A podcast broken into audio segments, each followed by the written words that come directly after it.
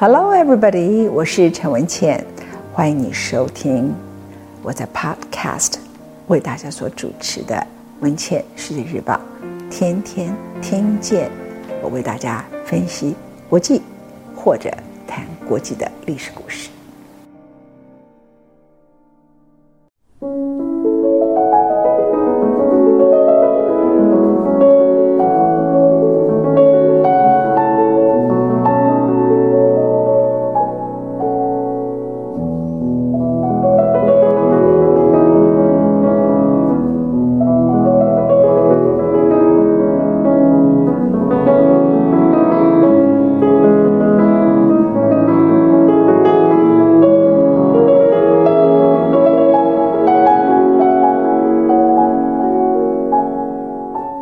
你来到关于罗斯福夫人陈文茜为你主持的第三讲。在差不多一九一七到一九一八，罗斯福夫人她面临的问题就是，她的先生是不是爱上了私人秘书露西？之后，正式答案揭晓，她不小心的在书信里头发现了她早就猜到的，但是她很快的从这个挫折的婚姻当中。站起来，前面告诉大家，他维持了他的婚姻。他当时以为他们分手了，但某个程度，他让自己投入了红十字会。他不是把自己变成一个怨妇、弃妇，放弃他自己，到处去投诉，不是的。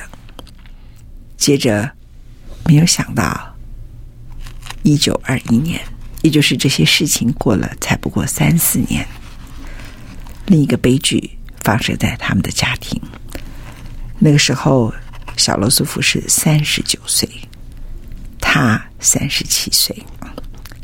小罗斯总统的全名叫 Franklin Roosevelt。他在妈妈送给他的缅因州的康波贝罗岛度假的时候，身染重病。他先是在一个冰冷的海水里头游了泳，着了凉，发了高烧，没有多久。双腿瘫痪，伊莲娜这时候态度是什么？你有女朋友，叫你女朋友来照顾你，是这样吗？不是，她不眠不休的看护他，将近两个星期，担心害怕，没有查出病因。伊莲娜是因为她是一个传统女性而已吗？不是，因为她认为这是她所钟爱的男人。他心里的伤，他用另外一个方法来克服。他知道这是一个了不起的正直的人，他是孩子的父亲，他要好好照顾他。结果最后医生诊断出来了，很长一段时间都查不出原因。他罹患的是小儿麻痹症，然后这才赶快的送到了纽约市的医院。经过几个星期非常辛苦的。治疗之后，当时小儿麻痹症是没有救的，不会死，可是你就是会残废。小罗斯总统那时候还是 Franklin Roosevelt，他没有什么抱怨，他态度很乐观。在这段过程当中，伊琳娜一再的鼓励 Franklin，而且告诉他说：“你可以再行走。”事实上，他的妈妈就根本知道说他的儿子已经完了，变成废物了。有时候话会讲得很难听。小罗斯福的妈妈呢是个有钱人家的女孩女人，然后有强势的母亲。呃，小罗斯福有本事应付她。那婆媳之间呢一直都有问题，在这一次呢就爆发开来了。但是他们爆发的原因不是因为她曾经这个婆婆很强势，而是。他怎么可以直接的认为他儿子是个废物就去退休算了？伊琳娜告诉她的婆婆，也就是小罗斯福她丈夫的妈妈说：“不，这是我的先生，他是一个了不起的人物，他是很多人美国人民所需要的政治领袖，他可以走。”哎，两个人就冲突了。总之呢，在那段时间里头，他的鼓励。对小罗斯来说非常重要，但伊琳娜在那段时间，小罗斯在慢慢复原的时候，还有跑到温泉，在州长的 Warm Spring 成立小儿麻痹疗养中心的时刻，他也没有完全停下来。他开始从事乡镇的行政工作，服务州政府的委员会，然后也会在青年同朋友发表一些文章。他看到了在《纽约时报》里头记载，那个时候纽约有一个三角板女上衣工厂，因为资方罔顾劳工安全，酿成一百四十五名女工葬身火窟的惨剧。结果，他发表了非常尖锐的谈话和评论。就是这段时间里头，不到两年，这位看起来本来羞怯。自卑，开始有一点自信，后来在婚姻中跌了一跤，但是慢慢的重拾自己，整个碎心碎，然后丈夫又小儿麻痹症的女人，就在这个过程当中，她开始在很多地方发表言论，成为纽约州上政坛的领导者，定期的在电台或是公开场合演说。Franklin 那时候刚好小儿麻痹症在慢慢的复健。人们说他起初看到伊丽娜大出风头，心里有点不太舒服。伊丽娜知道了以后，就写信给他说：“我只是在你重返政坛之前活跃，服务世人。政治不是我最大的欲望，请相信我，我很快就会回到你的身边。”当然，这句话不完全是事实了哈，因为后来呢。伊丽娜·鲁斯福就觉得说，人需要安慰，但你不需要跟他说实话了啊！他继续还是从事他所有的相关的工作。那 Franklin 在那个过程当中呢，其实也很了不起。他不断的接受游泳的训练，希望能够增加双腿的力量啊。然后两个人有时候相隔两地，用信往来。那那个时刻呢？伊丽娜·罗斯福也开始检讨他自己。他认为说，过去他的生活都是以小罗斯福为中心。然后接着呢，就是他的孩子，孩子现在都长大了，所以他开始觉得女人朋友对他很重要，朋友对女人很重要，所以他开始有几个非常好的朋友，像 Nancy、像玛丽安，他们一起盖了一栋房子。哎，这栋房子呢，就叫宝克山庄，用矿石砌成，然后不拘。泥于传统的造型，看起来又温馨又舒适啊！就他们就经常来这个地方呢，几个女孩就自己盖了一个山庄，就哎，这是我们三个人自己的房子，女性啊，自己的朋友。然后呢，他们还在那个地方教授木工啊，建造厂房，希望能够替郊区创造就业机会。最重要的是，在纽约市买了一个规模不会太小，但也没有太大的私立女子高中。而他的女朋友玛丽安担任校长，伊丽娜自己本人担任副校长，还有老师，每周三天教授文学跟历史。那这个学校呢，名字就叫后来很有名，叫 The Todd Hunter School。学生都是富豪的家庭，来自于富豪家庭。伊丽娜为什么收富豪家庭学生？不是因为势力，她认为他们有足够的金钱可以读书。将来会有社会的影响力，他想改变这些女孩的世界观。他想到当年他因为他的校长索翡翠的开导，塑造出他的自我。他希望以后他都可以扮演成为相同的启发性的老师。他常常带这些富豪家庭的学生们游历纽约市各个地方，那可不是去第五大道，而是去探访穷人的廉价公寓、社会福利馆。还有肮脏的市场等等，来理解一般老百姓他们的生活以及他们的需求。他热爱教学，他相信教育对一个社会改善的功能。他告诉他的学生：“你是个女人，但你也要学习如何独立观察和思考，并且完全由衷的从心里尽你自己的能力去改变这个世界。”就在这个时刻。Franklin 呢，又重回了政坛，他要参选州长，这了不起了。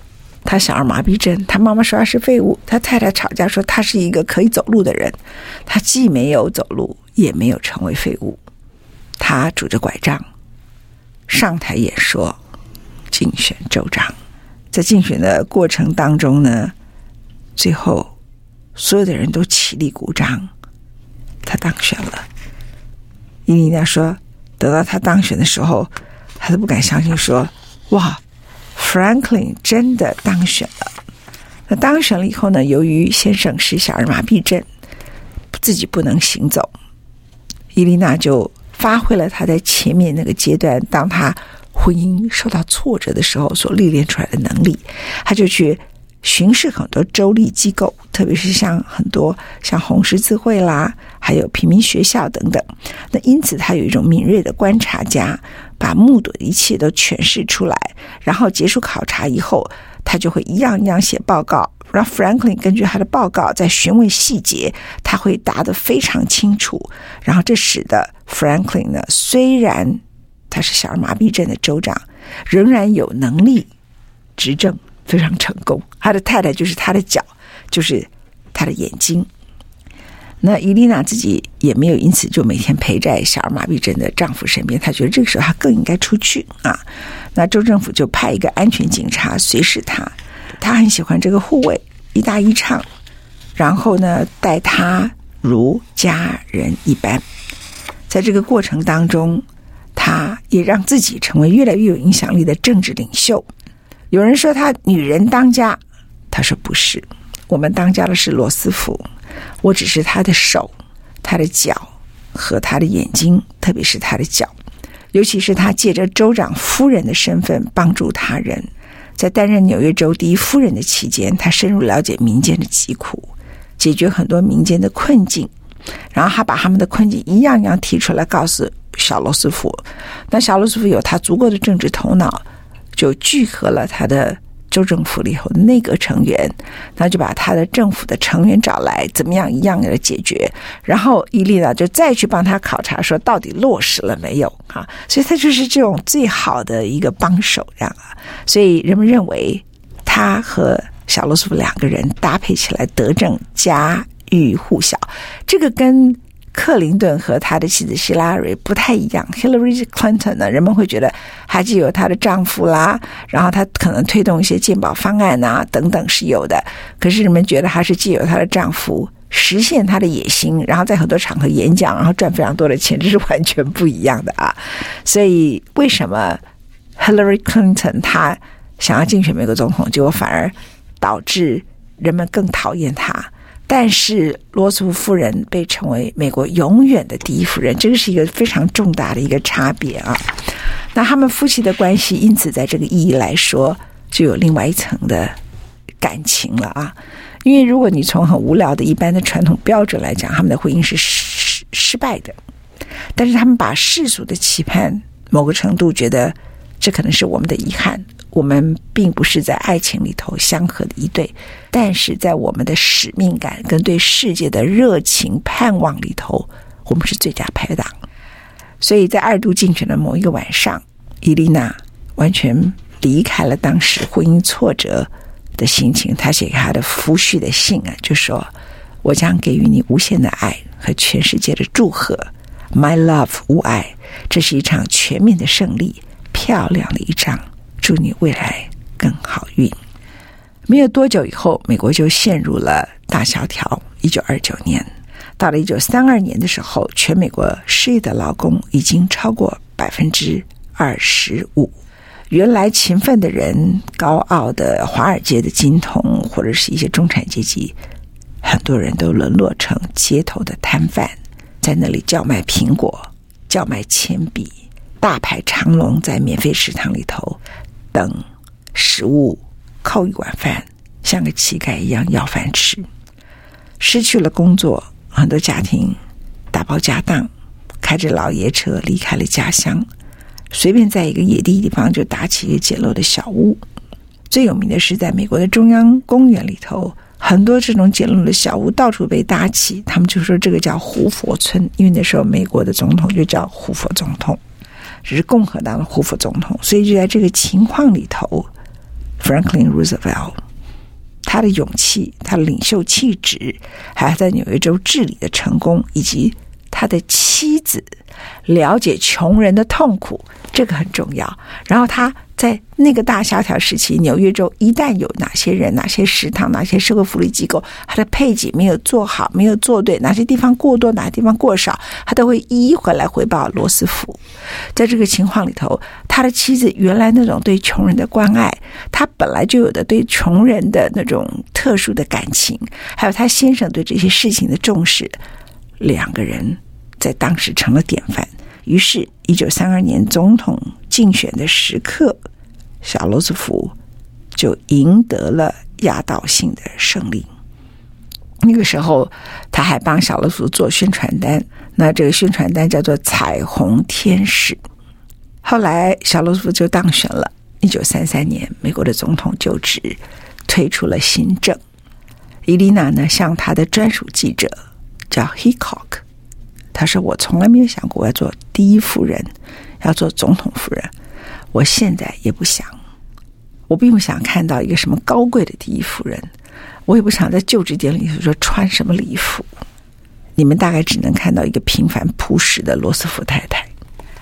一开始呢，他也不喜欢在生活里头做改变，他仍然想要教书、写作、演讲，甚至。”管理他和他的女朋友们一起成立的家具工厂，虽然那个家具工厂从来没有赚过什么钱，他还签约制作了一系列的广播节目哦，跟我们是同行，并且在报纸全国性的报纸里头撰写每周六篇的专栏，叫《我的生活》，而且还编辑杂志。后来因为大家觉得说这可能跟你丈夫的工作会有 conflict，会有冲突。就让步了，于是他就停掉了。凡是商业性的广播节目，他都停掉。他也不谈政治话题。最后，他的教职也辞掉了。教职辞掉这些事情使他很沮丧。他觉得很沮丧的原因，是因为他当年就是因为教育改变了他。他很想改变很多人。不过，他觉得历届总统常常因为被利益团体包围，失去跟民众接触的机会。他知道百姓信任他，愿意把想法告诉他，所以。他呢，就自己又跑到了很多妇女商会里头工作，然后并且跑到红十字会里头来了解当时到底一般人他需要的帮助是哪些类型的帮助，表面上的跟实质上的。伊丽娜·罗斯福完全改变了美国第一夫人的角色。是的，他还主持重要的晚宴，款待很多各国来访的达官显贵。但他仍然保有率直，还有谦卑的自我。比如说，他可不搭乘白宫专用的大轿车。第二，他不肯接受军警或是密探的保护。他说：“我喜欢步行，美国人很棒，走在他们中间简直是想象不到什么叫害怕。我向来如此，以后也不例外。你们不要再站在我身边了。”那时候，美国老百姓感受到他的关爱，他们信任夫人。很高兴见到他。有一个小故事，那个时候美国为了要砍预算，那有一些从第一次大战退下来的一些老兵，那这些老兵呢就觉得说，我需要奖金配给。那时候预算不够，小罗斯福原来最重要的幕僚就路易斯，也是在他发生红外线危机的时候去鼓励伊丽娜的路易斯呢。有一会儿就跟伊丽娜两个人刚好经过这些老兵驻扎抗争的地方，他就是觉得伊丽娜一定有本事解决问题，他就自己在车上睡觉。因为伊丽娜说：“我要去跟他们讲话。”说：“你去吧。”就自己在那边睡觉。OK，老兵就很开高兴看到了伊丽娜，伊丽娜就走过了营区跟他们闲聊，然后呢，他就请他们进入一家餐厅里头喝咖啡。伊丽娜就在这里头对他们也说。他谈的不是我该给不该给你们奖金，他谈到了战争。他说：“我很钦佩你们这些军人们，但是我很痛恨战争夺走了无数青年的性命。我不愿再看到另外一场战争。我希望看到每一个人受到公平的待遇。此外，我永远感激曾经为国家服务的人。”那这些军人就很高兴了，就鼓掌啊。他返回车内的时候，欢呼掌声回荡耳际。老兵不满的情绪没有了，他们营地也拆了，路易斯就笑了，说：“我了解你，伊丽娜，你就是可以完成别人不能完成的事情。”后来，路易斯比较早走。那路易斯的夫人曾经讲过，路易斯告诉他，为什么很多事情别人不能做，路易斯可以做，伊琳娜更可以做呢？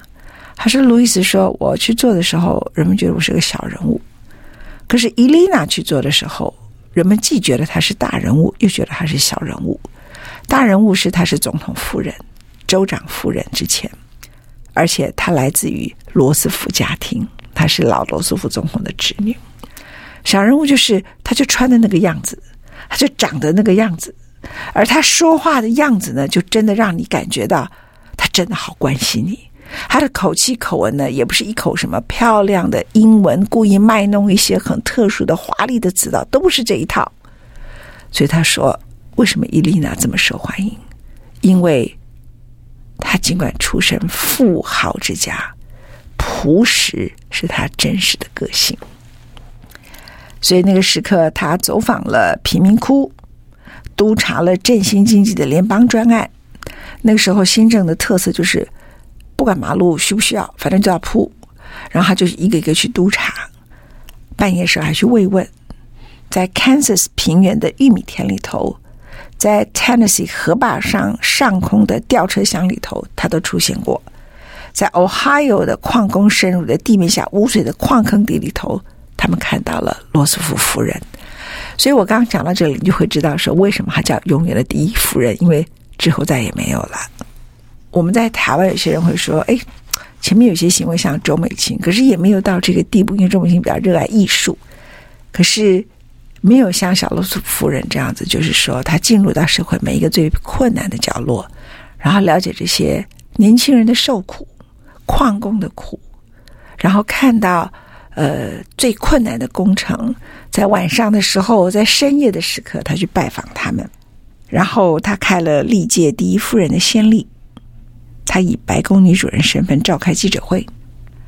这个跟我第一讲时候告诉你，她是一个羞怯内向，然后自我欺骗，父亲是爱她的，妈妈说你是老奶奶，她就躲在旁边的女孩，完全变了。他做这件事情的原因，除了他已经是个新闻人物之外，很重要的是，他认为沟通应该要直接而开放。他并且做了一件事情，因为他发现媒体对性别的差别待遇。他规定啊，他每个礼拜的例行记者会只邀请女性记者，所以各大报只好去找好几个女记者来跑白宫，就跑罗斯福夫人哈。那这就是后来大家以为她是女性主义者，但我前面有告诉大家说，那是一个不断蜕变跟成长的过程。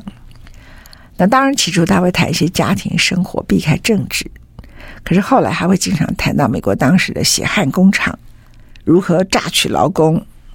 美国那时候童工非常的严重，事实上，美国的劳工在一九零零年工资大概只有一礼拜只有五块钱，到一九三三年。大萧条时候又是这一类型的钱，童工问题也占百分之二十五左右。大大萧条都没有完全解决。小罗斯福只敢说要改善童工的人权，也不敢全面废除童工。而他就直接的说停止雇佣童工，就得罪了很多人啊。而且他认为应该要提高教师的薪资，因为老师对一个国家太重要了，而且老师可以改变很多小孩，这是他自己的经验。那他的谈话呢，跟想法很震撼人心，因为美国那时候童工还多得不得了，然后要提高老师的薪资，然后骂那个血汗工厂等等啊，他得罪了很多人，而且他的措辞还有他的穿着，人家说这是第一夫人吗？我以为他是从成衣厂里头出来的一个某某人，他也不太在乎啊，他认为这就是他。那最了不起的是。根据统计，他在白宫的第一年，总共收到了三十万封信，他自己亲自回函几千封，加上他找了一个很尽职的秘书，几乎每一封来信都得到了答复。他定期给孩子和朋友们写信，信里头都是永不枯竭的经历、热情、无限的爱心，还有关怀。多年来，除了其他工作之外，他紧凑的时间表上还有很多专栏杂志等等。那为了避免别人说他本末倒置、滥用公堂，他就把这个私人工作啊，就写专栏挪到晚上、周末。然后呢，这个钱他就公开宣布，在记者会里头要说，这笔钱不是我的私人收入，也是我的私人收入，因为我要把这笔钱拿来支付我的秘书的薪资，而我的秘书是这个国家没有编列的预算，所以我写专栏。支付我私人秘书，帮我回信给很多希望从我这里得到安慰跟鼓励的美国人。这是伊琳娜·罗斯福。当上白宫女主人以后，她的旅游还是很频繁。她到每个地方鼓励人民：从经济衰退中，你们要帮助自己，你们要建造一个更温馨、更祥和的一个社会。她也希望。有一个消费者安心的产品，所以人们就说，罗斯福夫人呐、啊，有男人的能力，以及女人善解人意的心，还有特别出色的智慧，这跟小时候的她差别太大了。那因为她的影响，美国出现了第一位女性劳工部长 Frances Perkins，这个是一个美国政府开的一个先例。那由于他天资过人，难免有人想到说：“哎，那你要不要选总统？”像路易斯还没死之前就说：“伊丽娜，如果你想当一九四零年的总统，告诉我一声，我可以备妥一切。